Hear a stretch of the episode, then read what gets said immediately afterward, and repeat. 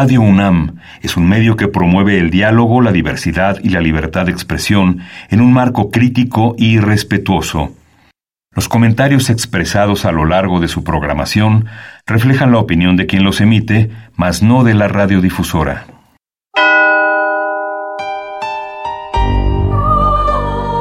Abrazados por la luna para morar en la oscuridad y explorar los misterios al interior de cada uno de nosotros.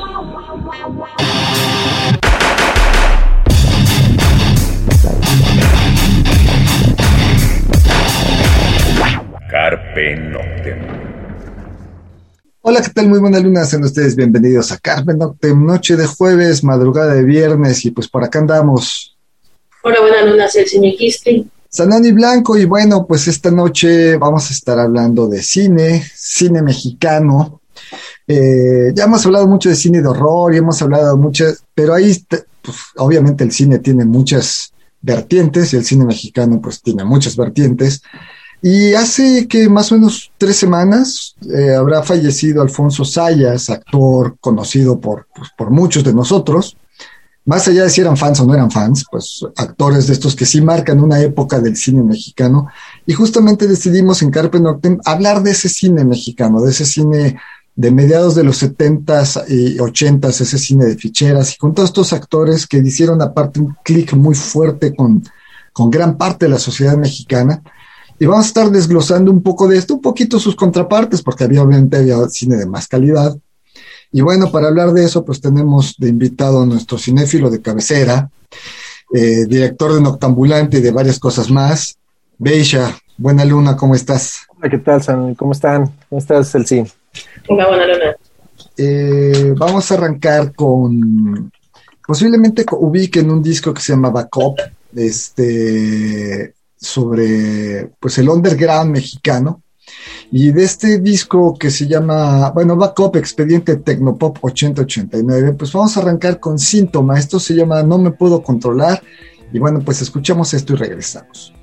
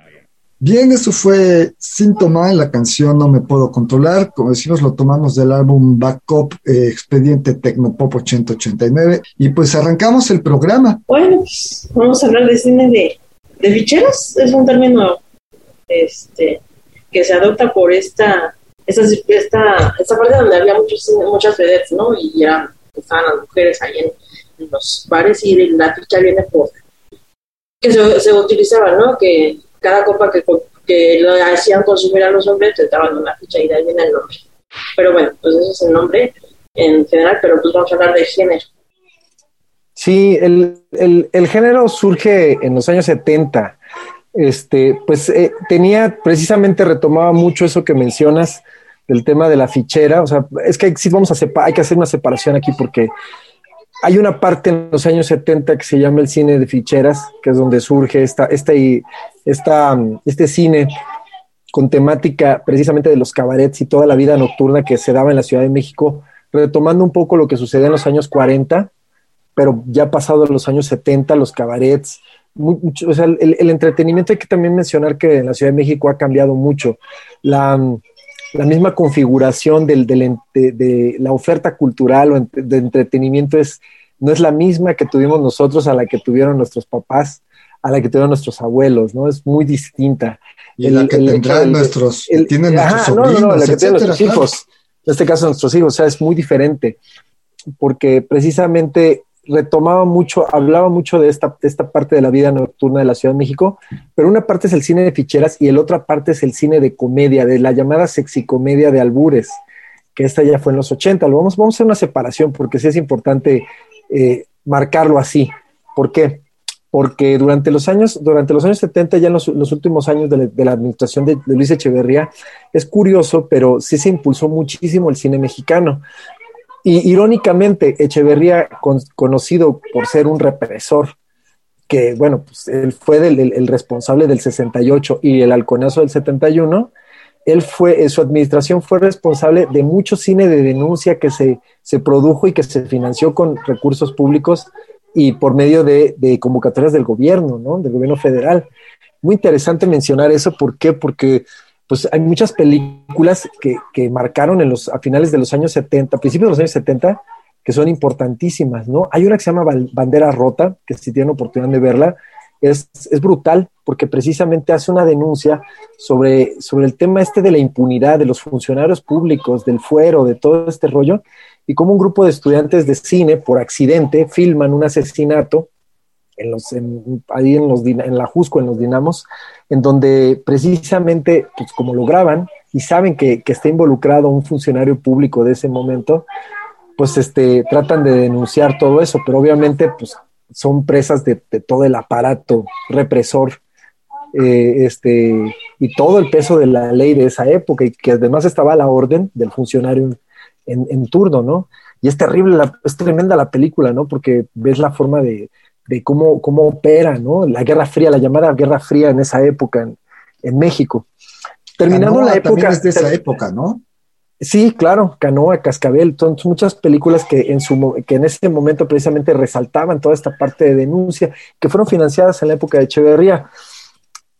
Después, pasada la, la administración de Echeverría, llega López Portillo y viene así como una época tremenda y terrible, ¿no? Para el cine la época oscura, la llamada la época negra del cine, del cine mexicano, en donde pues ya venía en declive, porque además, bueno, durante los años 70 ya venía este cine de denuncia, eh, pues cae totalmente, los, los recursos eh, financieros se acaban, porque además a Jolopo, se le, como se le llamaba en ese momento, se le conocía a José López Portillo, se le ocurre pues dejar a cargo de lo que era el área de de cinematografía, medios de comunicación, toda su hermana, Margarita López Portillo, que pues era, pues era una persona que no tenía ni idea, ni idea, absolutamente idea de lo que era pues, manejar los medios y mucho menos lo que era entender el proceso de la cinematografía en nuestro país. Entonces se les ocurre esa idea de, revitalizar el cine mexicano y, y apoyarlo, trayendo, eh, trayendo directores del extranjero para que hicieran cine en nuestro país. ¿Qué pasa? Que los recursos, todos los recursos que eran precisamente para directores locales, pues se desaparecen por completo, los, los retiran y se van, y se van para, para esos recursos para directores extranjeros para que hicieran películas aquí en este país, cine de arte, porque querían, querían como que rescatar esa parte, ¿no? Querían alejarse del cine de denuncia de los años 70, querían, querían borrar esta imagen de lo que traía todo el régimen priista, ¿no? Todo lo que se, se, manejaba. Y, este, y es tremendo porque, pues al final, muchos directores quedaron rezagados, ¿no? Durante esa época.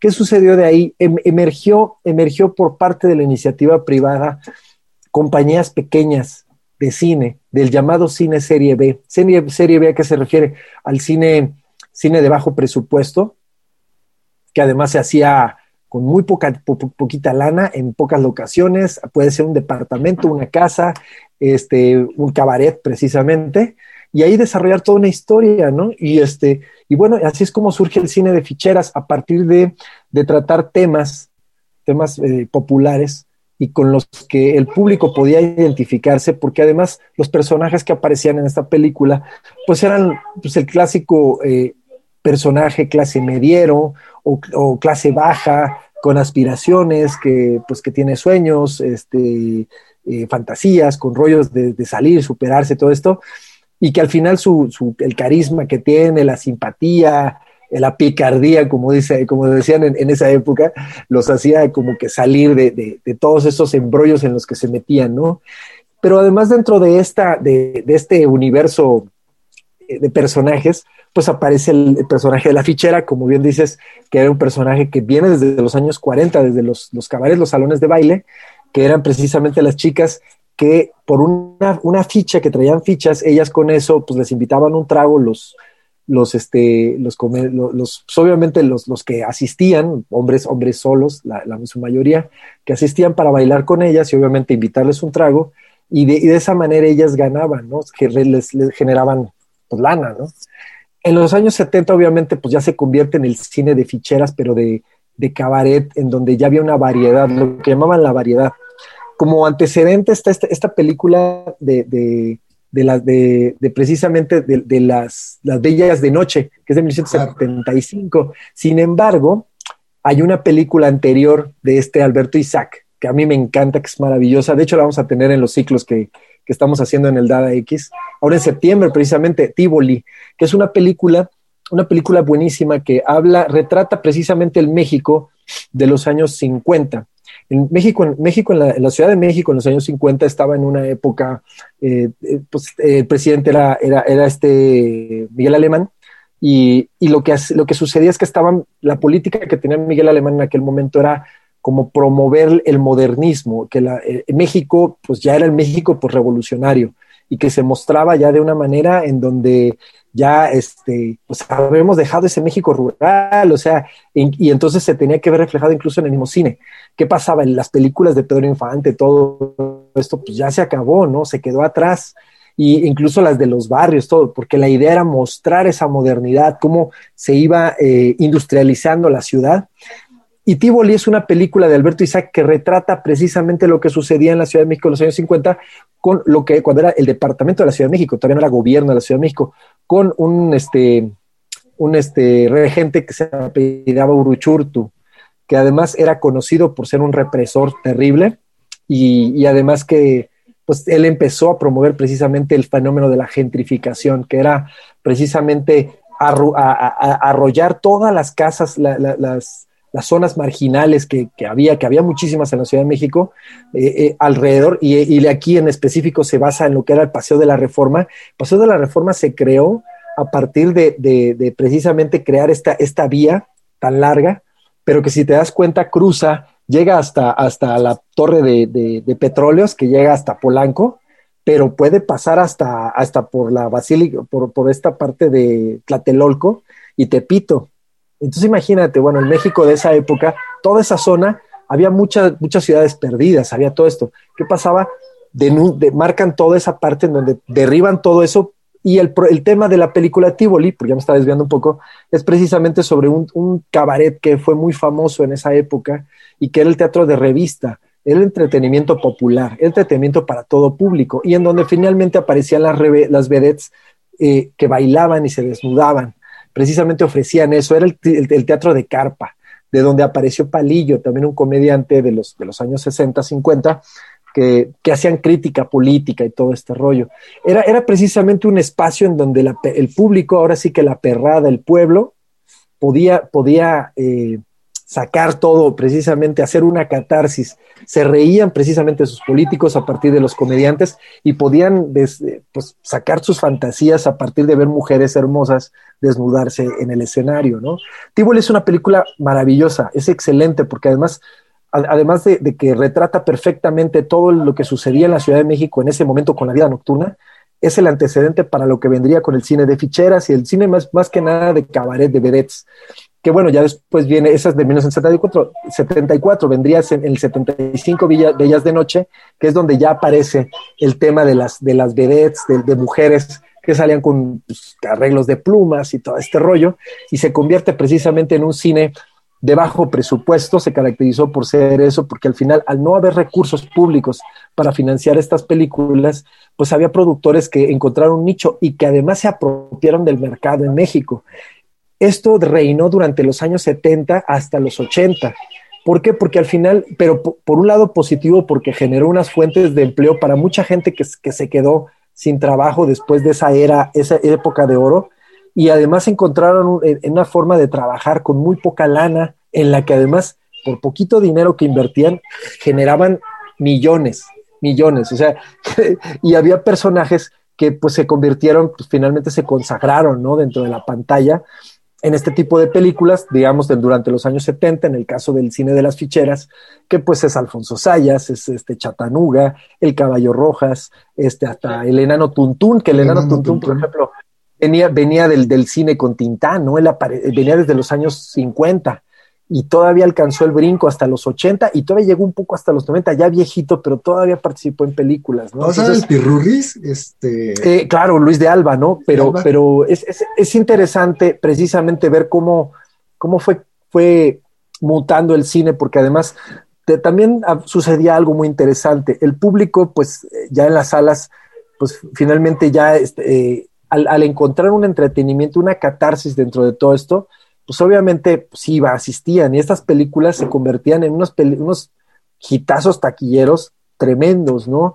Y, era, era, muy curioso porque precisamente era la contraparte de lo que había sucedido en la época de Echeverría, todo el cine de denuncia, todo lo que pasaba ese cine social que sigue siendo, sigue tomando relevancia en nuestro tiempo, eh, de repente se contraponía con el cine de que apareció después, que era meramente entretenimiento, porque además de ahí mutaba un poco el tema del doble sentido, del albur, del chiste, en donde los personajes alternaban a partir de un hilo conductor que era una historia, un pequeño drama o algo, que lo convertían en una comedia, ¿no? Entonces, este, pues es un cine que tuvo mucho éxito precisamente porque generaba una abstracción total en, el público, en donde la gente pues se veía a sí mismo, porque además era un cine popular, totalmente popular, y que, y que la gente pues asistía, ¿no? Entonces, pues era muy interesante ver todo este proceso, ¿no? y bueno, hay un público clase mediero, eh, si no incluso clase media baja o clase baja, no sé, el Día de los Albañiles, pues obviamente toda la gente que se dedica a la construcción se veía ahí.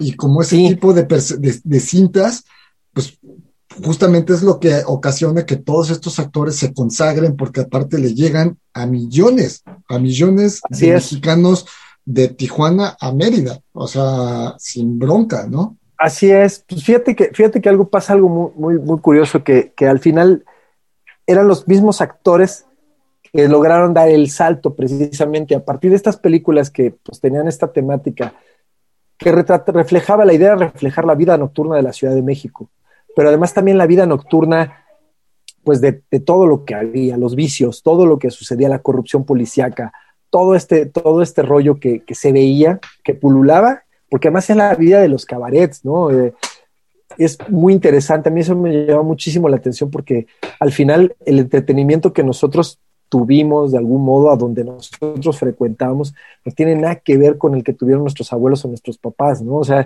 eh, yo sí recuerdo que mi abuela, yo tengo he visto fotografías de mi abuela, de un cabaret que estaba en la, en la colonia Guerrero que se llama el King Kong, me acuerdo, porque yo era, yo era niño y en ese momento me encantaba King Kong y luego mi abuela me presumía una foto donde salía abrazada con el chango, ¿no? Pero estaba en un cabaret con sus amigos de la oficina, imagínate. Entonces, pues ese era el entretenimiento de la gente. O sea, la gente iba a los cabarets, hombres o mujeres, iban a divertirse, a ver la, variedad, como llamaban, precisamente era parte de ese, de, toda esa cosmogonía que, se daba en el entretenimiento en la Ciudad de México, cómo ha cambiado totalmente, ¿no? Entonces, eh, en los años 80 da el salto al llamado, la llamada sexicomedia, que además esto se, se alimentaba mucho, fíjate, tenía muchas influencias del cine italiano. No sé si recuerdan, igual para, los que nos estén escuchando, que sean más jóvenes, durante los años 70, 80, en, en Italia, por ejemplo, aparecían muchas sexicomedias, comedias de, de, también con este corte de, humor de doble sentido y de contenido sexual, en donde además había desnudos, porque finalmente eso era lo, lo, lo atractivo de esto, ¿no? Ver un personaje que era el comediante teniendo alguna fe con una mujer encueratriz que salía ahí en turno. Y, en Italia, aquí en México, por ejemplo, llegaron muchísimas de esas sexicomedias en los 80, finales de los 70, 80, al famoso Palacio Chino, que era un cine que estaba en el centro histórico. Y que en ese cine, pues fue la catedral de muchas películas del erotismo, del soft porno que, que existió durante los finales de los 70, los 80, películas como Emanuel, que era una saga.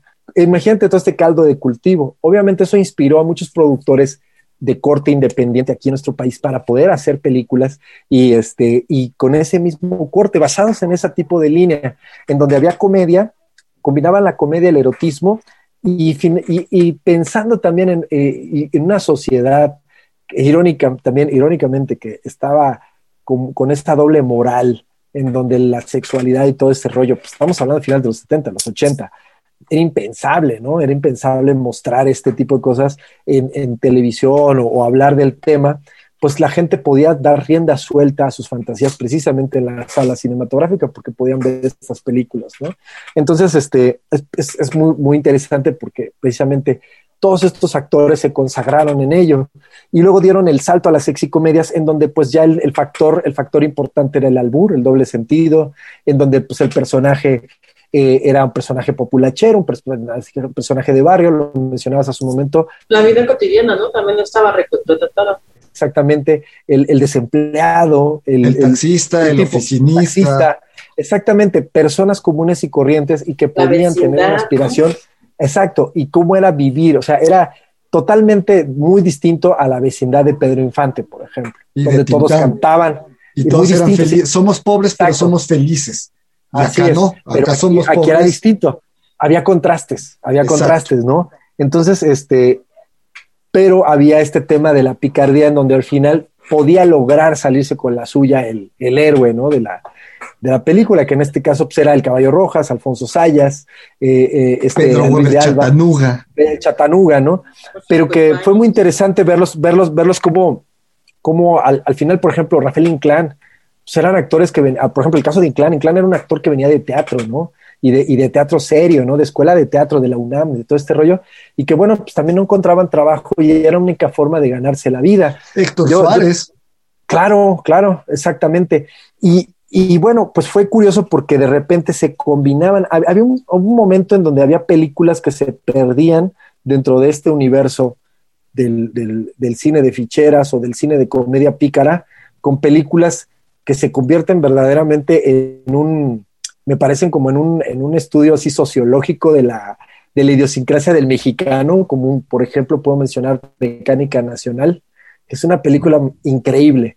Así, si ustedes tienen oportunidad de ver y no la han visto, Mecánica Nacional es maravillosa porque el manejo del lenguaje, el manejo del, del, de los personajes, todo, todo este imaginario de personajes, cómo, cómo interactúan y todo este rollo, es genial porque además tiene un timing la película que es como un reloj. Está muy bien hecha la película, pero que precisamente no es una película de explotación, pero entró de, curiosamente entró dentro de eso porque pues también se hizo en esa época.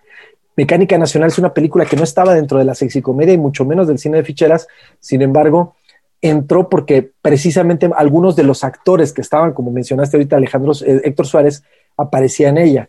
Entonces, eh, la película es, es, una grandiosa, yo la tengo, me encanta la película porque precisamente es así el ejemplo clásico con el que cualquier mexicano se puede identificar desde el lenguaje, los modismos, la cultura popular, o sea, es algo, genera identidad, vamos. Entonces, eh, es un cine que eso es lo interesante. Lo que pasaba con el cine de ficheras es que pues, era un cine, un cine populachero y que, pues obviamente generaba, crea, de mero entretenimiento, así tal cual ¿no? No había más. Pero, pero eso era lo, lo interesante y que en ese momento era un escape precisamente ante todo este panorama tan desolador, porque además hay que mencionar que, bueno, políticamente viene esta crisis con, con Jolopo en, los, en finales de los 70 para los 80, que la hereda Miguel de la Madrid, que es el primero de los, de, los tecnócratas que llega al poder, y, este, y entonces es muy interesante ver ese proceso, cómo dio el salto del cine de ficheras a convertirse en el cine de, de, de este, comedia, de sexicomedia, que al final todos esos actores que aparecían en estas primeras películas de ficheras, donde era la vida nocturna, el padrote, el, el, el, del cinturita, como decían en ese momento, brincan al personaje populachero, al que decías, al taxista, al carpintero, a alguien que está buscando, pues obviamente era una forma de mostrar que desde dentro de esa crisis económica que había en el país podía generarse. Y durante los 80 aparecen, aparecen muchas películas como El Día de los Albañiles, como Entre Ficheras del Diablo, en, en, donde son personajes ya barriopintos, en donde son, hay una diversidad total de, personajes, porque además, bueno, aparece además el, el, homosexual, que era el personaje del cual se burlaban, todo un estereotipado por completo, el macho, el, el, el cinturita, el, este, el gigoló, o sea, entonces la, la, la mujer inalcanzable, bellísima, que era una vedette, ¿no? Y entonces eh, actrices como Angélica Chaín, Sasha Montenegro, todo esto pues, se convierten en, en, pues, Isela Vega. Isela Vega. Isela Vega, que aparte Isela Vega venía del cine, del cine más de denuncia y del cine serio, ¿no? Ya, ella ya había hecho, por ejemplo, curiosamente una película que se llama La Viuda Negra, que ella la hizo, esa, esa, esa película la hizo junto con Mario Almada. Mucha gente no recuerda. Mario Almada, antes de hacer cine de explotación, precisamente en los 80, que él encontró su nicho en el cine de, de del que era de gangsters, pues, de, pues más bien de pillos, que, que era lo, que pasaba en esas de cuatreros que pasaban en, en, las carreteras y él era como el, el sherife de, en, en, las, en, pueblitos en México. Él empezó haciendo eso. Por ejemplo, esa película de la Viuda Negra, incluso es curioso porque cuando se puso, hicieron un escándalo con otra película de Gael García que se llama El, crimen del padre Amaro, pues la verdad era una babosada comparada con, con, el tema de lo que habían hecho años atrás y ya en los 70, dice La Vega con él porque hablaban del, de un, del amor de la relación que se da entre un sacerdote, que es este, este Almada, con Isela Vega, ¿no? Entonces, que es una mujer seductora. O sea, eh, o sea, para que vean lo doble moralista que es la sociedad en México, ¿no? Pero, pero bueno, es muy interesante porque muchos de estos actores buscaron la forma de hacer, de, encontrar nicho, por ejemplo, lo que mencionaba, Almada se fue al cine de acción y él producía sus propias películas junto con su hermano. Pero en el caso de las películas de, de entretenimiento, de, de sexicomedias, yo, de hecho, tuve un profesor de, composición en la Escuela Nacional de Música, que él, uno de sus, los trabajos que tuve en los 80 me decía, pues, me encargaban hacer música para las sexicomedias, entonces yo tenía que hacer de repente un tema acá, cachondón, y todo era rápido, y con el teclado, y lo hacía además a tiempo real, lo grababa y así en ese momento, porque no tenía más presupuesto ah, no, para bueno, ello, pero, también las películas se hacían así, o sea, era, una sola toma de... Es, lo que te digo, era una sola toma y todo, y todo se llevaba a cabo en un departamento, eran películas de que se hacían, al, al, como dices, en la primera toma se grababa todo rapidísimo, además ya, ya estaba el formato este, de video y era más fácil hacer las cosas y, este, y grababan rapidísimo. Entonces estos actores pues, muchas veces improvisaban, realmente había un guion, pero no había diálogos. Así es una historia tal cual, así muy escueto el guion, pero entonces ellos los, les, permitían improvisar y decir tan cuanta barbaridad se les ocurría, pero también derivaba el ingenio que tenían. En el caso de Sayas y de, de Inclán y todo, pues obviamente ese duelo que tenían de, albures y todo ese rollo, pues se lo aventaban ellos a, pelo, ¿no? y, eso, era, eso, eso, llamaba muchísimo la atención porque pues finalmente, vamos, o sea, ese capa esa capacidad que tenían como actores para improvisar, pues no cualquiera, ¿no? Entonces, este, pues al final muchos de esos, Alalo el Mimo, por ejemplo, ¿no? Eh, o sea, es, era algo que para mí era, eh, eh, o sea, pues, para mí sí me parece admirable, que, que, al final, bueno, pues sí, fue parte de una, una, historia oscura en el cine mexicano, porque bueno, no era un cine que aportara y que además le ha costado también muchos años al cine mexicano volver a tener esa credibilidad, Ahora, pues tenemos el, la otra parte, ¿no? Es un cine festivalero pretencioso en donde nada más está enfocado a los festivales y a tratar de impresionar con, eh, digamos, con conceptos o experimentación, ¿no? Eh, en donde de repente, no sé, ves esa de, de, este, ay, ya olvidé el título de, esta que llega la, gente pobre, fea, a, agarrar a los ricos buenos. Ah, la, la última, esta, sí, ya sé cuál sí, o sea, pero que además, además es, son películas, o sea, son películas que, que, que no conectan. Hay un factor muy interesante. Vamos a otra rola. En México, ¿Te parece? Vamos ah, a escuchar una rola y regresamos justamente con esta otra parte. Este, lo que vamos a escuchar ahora es a, pues, Avantgarde. La canción se llama Pesadillas. Pues la escuchamos, regresamos. La noche a De nada sirven la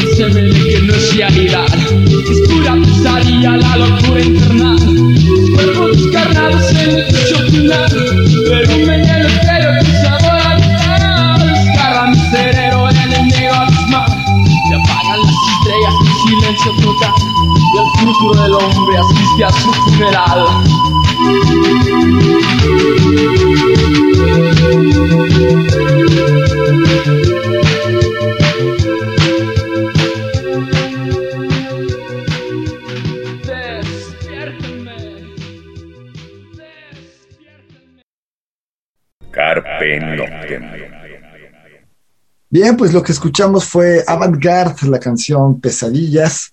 Y seguimos charlando con Beisha sobre este cine mexicano. Antes que unos saludos que tenemos a Edgar Bennett, a Clemente Portillo, Tonatiu Sánchez, Ángeles Bustamante, eh, Cris eh, Nepomuceno, Carlos Joshua. Eh, pues muchas gracias a todos ustedes, a Jaime Mysterium, eh, gente que nos escucha cada semana pues un abrazo, muchas gracias por, por sintonizarnos y por, sus comentarios y sobre todo pues por desvelarse.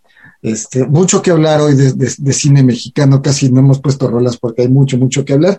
Y hablábamos un poquito de la película Nuevo Orden, justamente antes de la rola de esta nueva película que decías, pues es otro tipo de cine, pues luz, silenciosa, como le decían ustedes, luz pretenciosa, de, de Actualmente es, otro cine completamente diferente, pero vamos, regresamos a este cine de, los ochentas, donde pues sí, se consagran muchos actores, se consagra el albur, se consagra, y bueno, va a derivar también a la música, ¿no? Porque Chicoche, Rigo Tobar, eh, todos, estos, todos estos grupos van a ser el soundtrack de estas películas, ¿no? Y se van a alimentar unos de otros.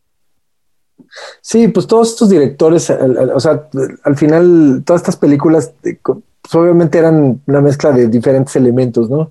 Y como bien dices, al final el, cine, hay precisamente una que se llama Huele a gas, que el tema principal es de Chicoche y aparece él, ¿no? Él aparece en los, durante los créditos tocando con La Crisis, que era su grupo, Chicoche y La Crisis, ya se llamaba así. Sí, sí, sí. Y este, y, y aparecían eh, precisamente un tema tocando esa de huele a gas, que si buscan así en los créditos, ahí lo van a encontrar en YouTube.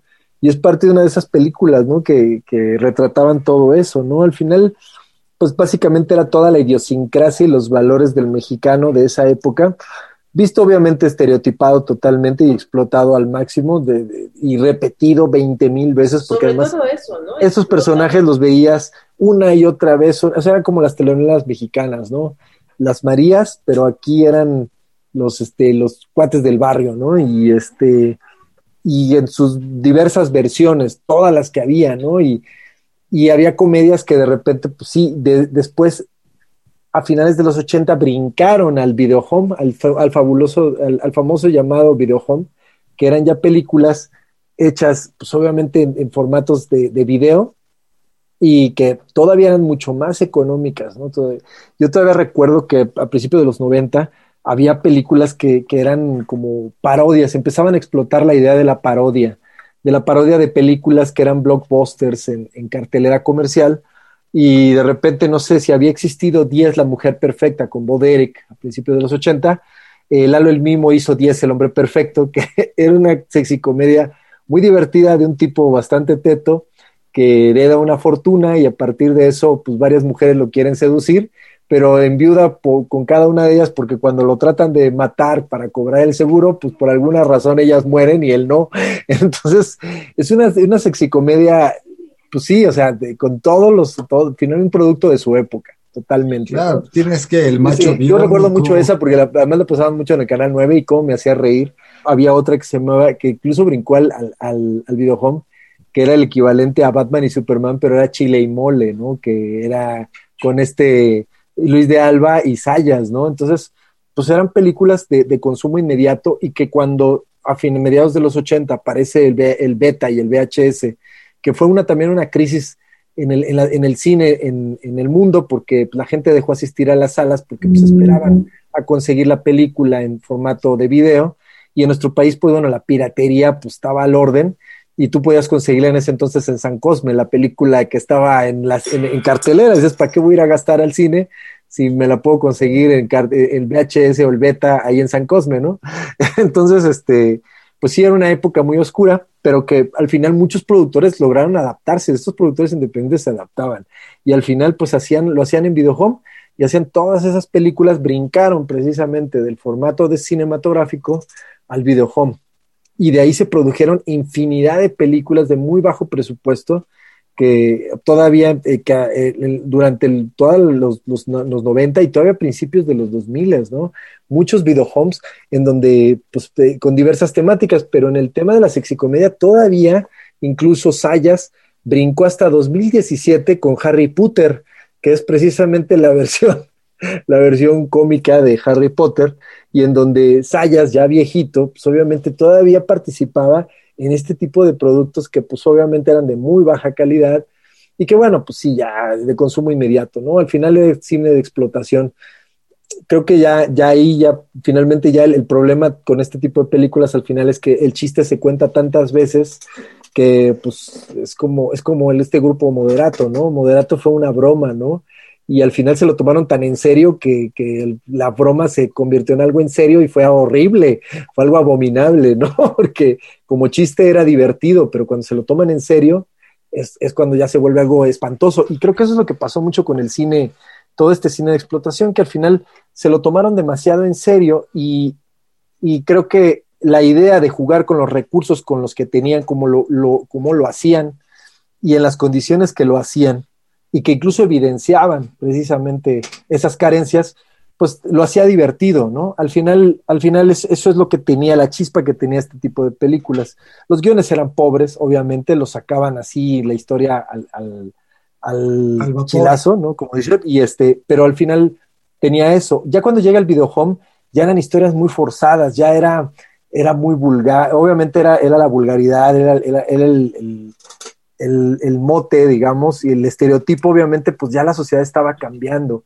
La perspectiva que se tenía sobre los homosexuales, sobre, sobre la, sobre muchas, pues, el, tema de la violencia a las mujeres, todo eso, pues ya que está cambiando, había cambiado mucho, ¿no? Entonces, pues ya todos esos chistes que además eran machistas, misóginos, evidenciaba toda esa parte que en los 80, bueno, 70, 80 y todavía cachito de los 90, pues era, nos, nos hacían reír pues ya no era un chiste, ¿no? Ya no era gracioso y se convertía en otra cosa. Entonces, este, pues creo que al final muchos de esos actores pues quedaron rezagados, al final rezagaron y muchos se retiraron porque al final no, al no encontrar chamba, eh, pocos actores, por ejemplo, el caso de Inclán, Inclán brincó al teatro, ¿no? Al teatro serio y se, se dedicó a hacer teatro muy bueno, muy bueno. De hecho, hizo el, el avaro de Molière, duró, duró muchos, muchos años con Rafael Inclán, ¿no? Es un, es un, actor de carácter. Pero en el caso, por ejemplo, de, de Sayas, Sayas tuvo que brincar a Miami, ¿no? Se tuvo que ir a Miami, a Univisión, para poder seguir haciendo como ese tipo de humor tan ramplón y, y burdo y que pudiera seguir teniendo esa chispa, pero al final, pues también se fue desgastando, ¿no? Otros se retiraron. Ejemplo, hay otro tipo de cine que, que, era muy similar, pero un poco más de denuncia, con Héctor Suárez. Tienes Lagunilla Mi Barrio, tienes El Milusos, ¿no? Ah, era, ajá. Estaba como en sí, medio, eh, ¿no? Como que eran películas que estaban en medio, sí. Lo que pasa es que estas películas se, se o sea, ba se basaban precisamente en el imaginario más cercano a, a, a lo, que, a lo, lo, que, lo que eran muchos personajes de la, del, de la jungla urbana en la Ciudad de México, ¿no? De hecho, el, el personaje del tirante sí existió, es un, es un, personaje que existe, todavía vive. Hay un libro que se llama eh, Tepito Bravo el Barrio, este, que es un archivo fotográfico muy bueno, y este, y ahí, yo lo tengo, y ahí aparece el, el, famoso Tirantes, el verdadero Tirantes, ahí sale, que es un, un tipo que vendía, vendía ropa de paca en Tepito. Hizo muy famoso precisamente por su indumentaria y este de Pachuco pero, pero al final era, era, como, era, eran otras historias, así como dices, al final eh, tenía un poco esos elementos de la picardía, trataba, conectaban, el Milusos, pues, por ejemplo, eh, Suárez, sí, sí, él, él, estaba más hacia la denuncia, la crítica, él venía más como de, de la escuela de Palillo, porque además él sí hacía crítica política y, y, de repente había cosas que decía, y por eso pues fue vetado de Televisa y pues de repente brincó a TV Azteca luego también lo, lo votaron porque pues también hizo chistes sobre el del que estaba en turno y cosas así, pero al final pues era, era eso, ¿no? Al, algunos encontraron, te digo, sus nichos en algunos espacios eh, televisivos, otros brincaron al extranjero, otros de plano se retiraron, otros se, o, se, o se, iban a las telenovelas, ¿no? Porque finalmente era donde podían encontrar chamba, ¿no? De repente ya veías a Chatanuga después de haber sido un pillo, ya lo veías de abuelito. Después de haber sido un, un vampiro este, te por ocho. Ah, después de haber sido, es, ah, yo tengo ese videohome que es buenísimo. Es buenísimo, es divertidísimo. Acabo de, no, no, no, lo, no, lo, no lo mencioné por acá, lo tengo, se los enseño. Pero, pero este, que es así, este, pues son de los clásicos, ¿no? El, de esas películas en donde precisamente el vampiro, te por hecho que bueno que lo mencionaste, pues es un clásico del, del, del videohome, película de bajísimo presupuesto y que además hecha con toda la intención de evidenciar lo burdo y lo chafa que, que estaba, pero pero para que se riera la gente, ¿no? Era entretenimiento, ¿no? Pero al final, bueno, pues como te digo, al final la broma se, se desgasta después de que cuentas tantas veces el chiste y al final, pues eso, eso sucedió, ¿no? Eh, em, apareció el famoso eh, nuevo cine mexicano cuando, como agua para chocolate, empezaron a, volvió, volvieron los apoyos para empezar a hacer cine y al final pues desapareció, pues porque, porque, ahorita omitimos también el cine de acción, ¿no? En los 80 estuvo muy activo Rosa Almada, Rosa Gloria Chagoyán, ¿no? Con Lola la Trailera, que la hizo trailera. una saga de películas, ¿no? Y, y, la señora fue muy famosa eh, por, por todas esas películas, ¿no? Fue una época en que el cine de acción de explotación de, de los 80 este, tuvo a sus Trujillo, héroes, ¿no? Estaba, ¿cómo se, cómo se llama? Valentín, Valentín, Valentín Trujillo. Valentín Trujillo también, que, que además él, él, empezó en los 70 haciendo también cine de denuncia. Él tiene una, una, trilogía que es terrible, es muy triste, que se llama El Perro. Si nunca la han visto, es muy buena porque es sobre un chavo de la calle.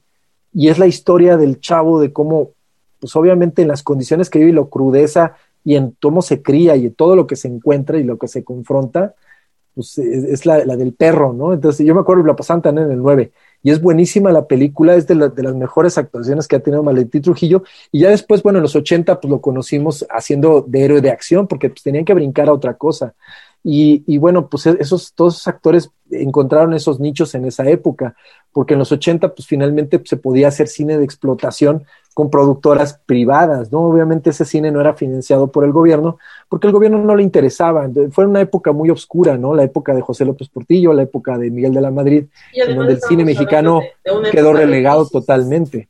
Entonces, este, pues no había, ¿no? Fue, fue hasta precisamente hasta el, eh, irónicamente hasta el salinato, cuando entraron, entraron otra vez los apoyos y este, y empezaron a buscar un cine en donde empezaban a, recuperar una voz propia directores y trataban de, de construir otra vez una, un imaginario diferente, ¿no? Romper con, con todo lo que venía. Y yo me acuerdo mucho precisamente una vez que entrevistaron a Rosa Gloria Chagoyán, a Lalo El Mimo, los tuvieron a todos juntos en un panel donde a Almada y platicaban precisamente qué pasó cuando llegó todo ese cine, ¿no? Y que para ellos fue, pues fue impactante porque decían, bueno, pues es que finalmente nosotros hacíamos cine, cine para entretener a la gente, ¿no? La gente se divertía, la gente se emocionaba con nuestras películas, nuestras aventuras o con las peripecias que había, porque era un cine que pues conectaba con, con el pueblo, con, con la gente, era un cine popular. Llega como para chocolate, llega solo con tu pareja, llega Callejón de este, los Milagros. Callejón de los Milagros, llega, llega este. Bienvenido, welcome. ¿Cómo se llamaba esta?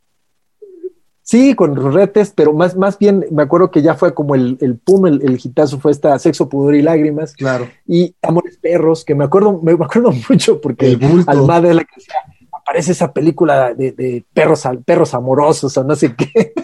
y dice, bueno, pues sí, o sea, era, era un cine diferente, ¿no? Y decía, bueno, pues, eh, y él dijo Almada, a mí me deprimía esa película. Yo veía esas películas y dije, qué deprimente, ¿por qué pueden ver, qué, encuentran de hermoso en ese tipo de películas? Acá nosotros mostrábamos cómo podíamos salir ante la adversidad y luchábamos contra los pillos y hacíamos, pues él era el, equivalente al Charles Bronson, ¿no? De, de, México, ¿no? Entonces, Almada, ¿no? al final, pues, pues la sociedad, ¿qué pasa? La sociedad ha cambiado, la sociedad mexicana, el mundo ha cambiado el, otro día ponía yo un post precisamente haciendo broma de eso, de, que bueno, pues yo sí lo digo, pues es que el mundo cambia, las modas cambian, la música cambia y uno cambia. Y de ese de que, no, pues cuando le enseñas a tu cuate el chaborruco de, de una nueva banda, escucha esta banda, dice, no creo que supera a Caifanes, ¿no? pues es un poco a eso, ¿no? Al final no podemos vivir anclados a esto y tienes que tener esa capacidad de reinventarte. Al final, pues ellos encontraron su nicho, tuvieron el momento donde pudieron explotarlo, pero al final ya no lograron cambiar porque, porque también ellos venían, pues son personas de su época. Yo no, los puedo criticar porque al final eh, entiendo que eran personas que crecieron con valores y una forma de ver el mundo y que crecieron de esa manera, son productos de su época. Eh, yo estoy muy en contra de, este tema de la, de la, cancelación, de esa cultura de la cancelación en donde se habla sobre, no, es que es machista esa película, o de repente hasta el viento, este, eh, la, de lo que se llevó, lo que el viento se llevó es una película racista y que hay que desaparecerla y quemen todas las copias. No, o sea, son productos de su época. Entonces imagínate, si nos la historia. Si nos ponemos a cancelar todo, bueno, para empezar, Bukowski al, a Dios, al diablo, ¿no? No lo volveríamos a ver. Pero, pero poniéndonos en este punto, al final son productos, es parte de nuestra historia, es lo que nos hace ver y entender. Nosotros necesitamos conocer nuestro pasado para entender nuestro presente y poder pensar, repensar nuestro futuro.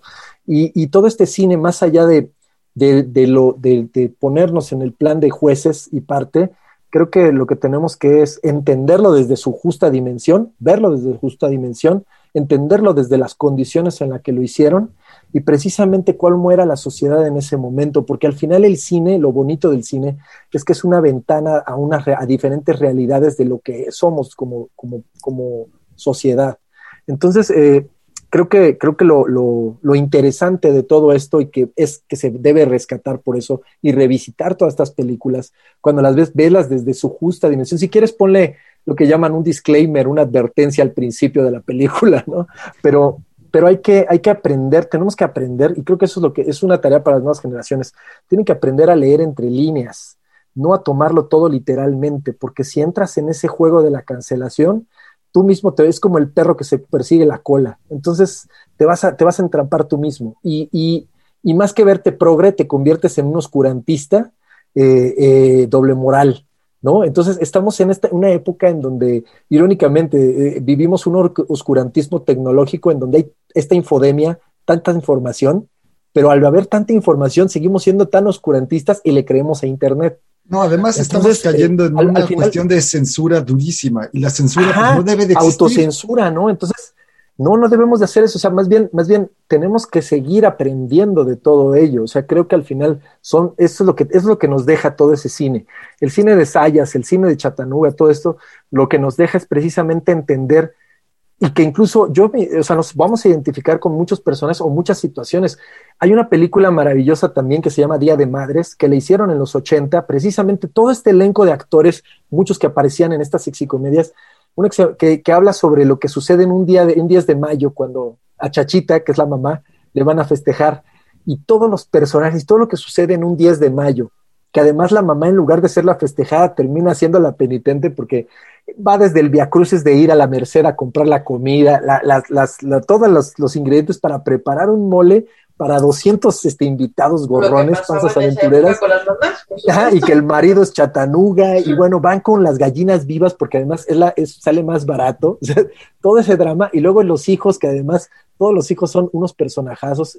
obviamente se evidencia el machismo, se evidencia la misoginia, este, toda la idiosincrasia del, del, del, imaginario del, mexicano y, y, que no nada más del mexicano, ¿no? Entonces, eh, es muy interesante la película y yo cada que es 10 de mayo siempre la comparto en mis redes porque es una película que de verdad hay que verla, hay que seguirla viendo porque seguimos aprendiendo de ello, podemos seguir creciendo como sociedad, seguimos viendo, ¿no? Entonces, eh, creo que eso es lo que nos deja todo este cine, el cine de ficheras, en las comedias, todo lo que sucedió al brinco que hemos dado, finalmente es un reflejo también de los, de los que hicieron ese cine, de lo que ellos vivieron, o sea, de ese entorno que ellos tuvieron, ¿no? Al final lo repitieron, lo replicaron en, en, este, en este tipo de películas. De repente lo que pasa con el cine, el cine festivalero actual es que precisamente es un cine pretencioso en donde además lo único que busca es impresionar al extranjero, ¿no? Yo estoy, eh, eh, eh, a mí me, me, de repente me, me, fastidian como ese, esa idea de repente de romantizar el tercermundismo, ¿no? Entonces, de repente, este tipo de directores en donde convierten esta idea del tercermundista y todo este rollo, en donde además el extranjero, obviamente en primer mundo lo ven como algo hermoso de que, ay, yo quiero ir a ayudar a los indígenas, ir a... Esta, es, una, es una mentalidad, es como ese nuevo colonialismo, ¿me explico? Es, una, es perverso, es como una mentalidad, es una doble moral y es una perversidad que hay también con los extranjeros. Entonces, bueno, pues creo que nos, al final, retomando un poco, volviendo a este tipo de cine, cine mexicano, creo que eso es lo que nos deja, ¿no? Nos, nos hace aprender de nosotros mismos todavía, nos hace seguirnos viendo y seguirnos como... Eh, nutriendo y reinventando. Creo que eso es lo más importante. Tenemos que seguirnos reinventando como, como seres humanos y como sociedad y como mexicanos, en este caso en nuestro país. Tenemos que seguirnos reinventando y esas películas nos permiten ver precisamente lo que sucede en ese momento para vernos a nosotros mismos en, en este momento y, y de decir, ay, güey, esto sí, esto no, esto, ¿qué queremos, no? Y hacia dónde vamos, ¿no? Entonces, eh, creo que eso es lo, lo interesante, ¿no? Y, y, al final, pues, pues ellos hicieron, hicieron su, su, parte, ¿no? Ellos hicieron su parte. Yo, la verdad que el cine que hicieron los Almada, Valentín Trujillo, los Gloria Chagoyán, eh, Sayas, el Mimo, Lalo el Mimo, todos ellos pues fueron parte de una generación que de algún modo encontraron una forma de subsistencia también ante una, unas condiciones precarias en donde, pues, hablando de la oferta cultural y para lo que, lo que ellos hacían, que eran actores, pues encontraron un nicho y una forma de subsistir, ¿no? Y sabes que, gracias a ellos no murió el cine en México ante una crisis económica durísima, ante una recesión económica, porque pudo haber desaparecido prácticamente y solo consumir el puro cine norteamericano.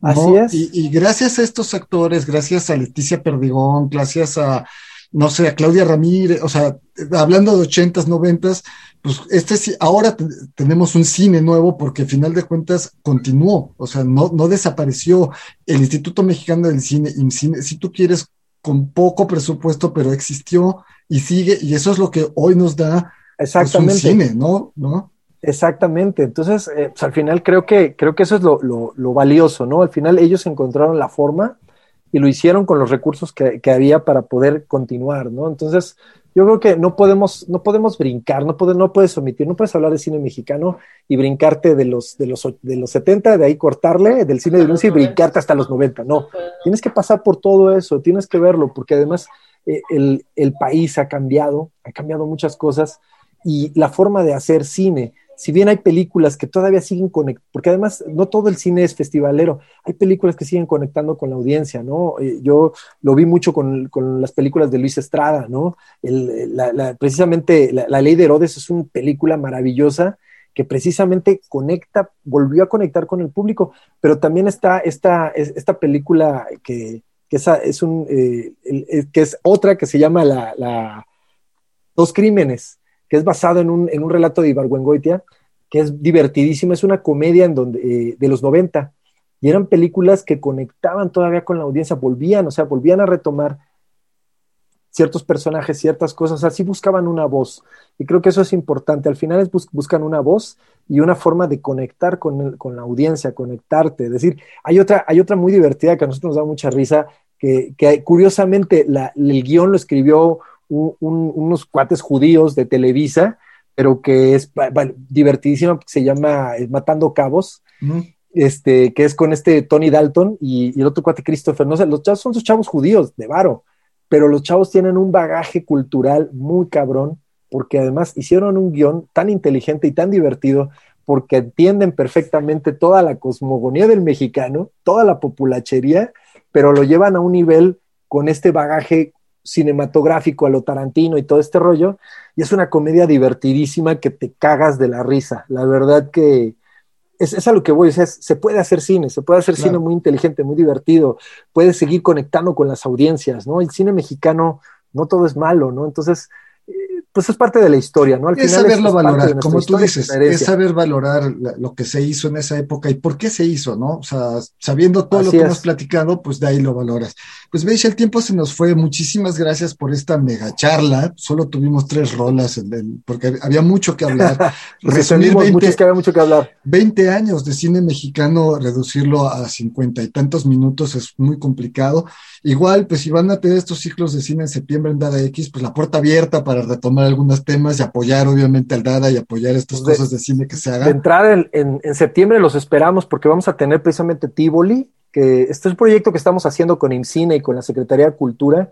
Estamos este, retomando mucha filmografía del cine mexicano y dentro de la, de la curaduría que armamos para septiembre tenemos Tivoli, tenemos otra que se llama Fe, Caridad y Esperanza, que es maravillosa la película.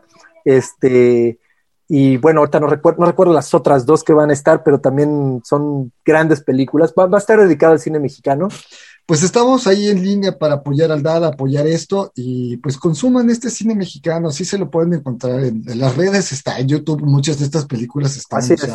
pero si se meten a las librerías, a la Latino, en la página, la plataforma que tiene InCine, que es Filming Latino, pueden encontrar muchos títulos que de, de entrada Tivoli está ahí, está Fed Caridad y Esperanza, está una muy buena que se llama El Año de la Peste, que fue la con la que abrimos este mes, que precisamente habla de una pandemia que se da en la Ciudad de México eh, y que la gente empieza a tener todo eso, y que además está bien curiosa, es una película de ciencia ficción que la, dirige este... Ay, ya olvidé el nombre del director, perdón, es que no son muchos nombres, pero el guion está escrito por Gabriel García Márquez con diálogos de este José Agustín, es un Dream Team que armaron, está bien interesante la película. Tiene un, un detalle bien interesante la película, que es súper misógina y machista a madre, pero, pero es un producto de su época, volvemos a lo mismo. Pues bueno, pues ya nos vamos, por acá anduvimos. Sanoni Blanco, y pues nos escuchamos la próxima semana. Mientras tanto, cuídense donde quiera que estén.